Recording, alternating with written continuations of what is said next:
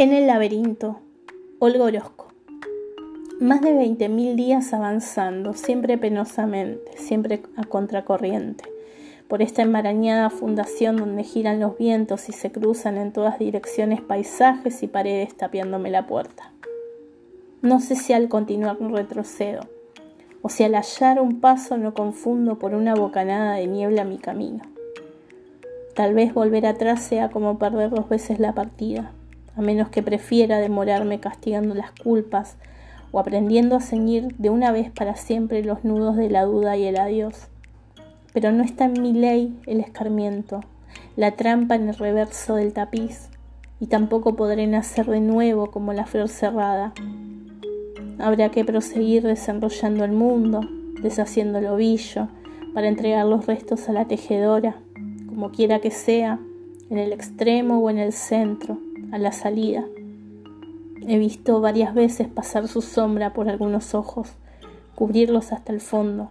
Varias veces graznaron a mi lado sus cuervos. Perdí de vista fieles paraísos y amores insolubles como las catedrales. Encontré quienes fueron mis propios laberintos dentro del laberinto, así como presumo que comienza uno donde se cree que éste se termina. Extravié junto a nidos de serpientes mi confuso camino y me obligó a desviarme más de un brillo de tigres en la noche entreabierta. Siempre hay sendas que vuelan y me arrojan en un despeñadero y otras me decapitan vertiginosamente bajo las últimas fronteras. Recuento mis pedazos, recojo mis exiguas pertenencias y sigo, no sé si dando vueltas, si girando en redondo alrededor de la misma prisión, del mismo asilo, de la misma emboscada, por muchísimo tiempo, siempre con una soga tensa contra el cuello, contra los ovillos. A ras del suelo no se distingue a dónde van las aguas ni la intención del muro. Solo veo fragmentos de meandros que transcurren como una intriga en piedra, etapas que parecen las circunvoluciones de una esfinge de arena, corredores tortuosos al acecho de la menor incertidumbre trozos desparramados de otro mundo que se rompió en pedazos.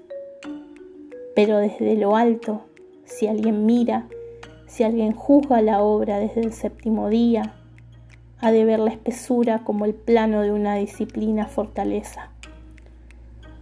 Un inmenso acertijo, donde la geometría dispone transgresiones y franquicias, un jardín prodigioso con proverbios para malos y buenos, un mandala que al final se descifra. Ignoro aquí quién soy. Tal vez alguien lo sepa. Tal vez tenga un cartel adherido a la espalda. Sospecho que soy monstruo y laberinto.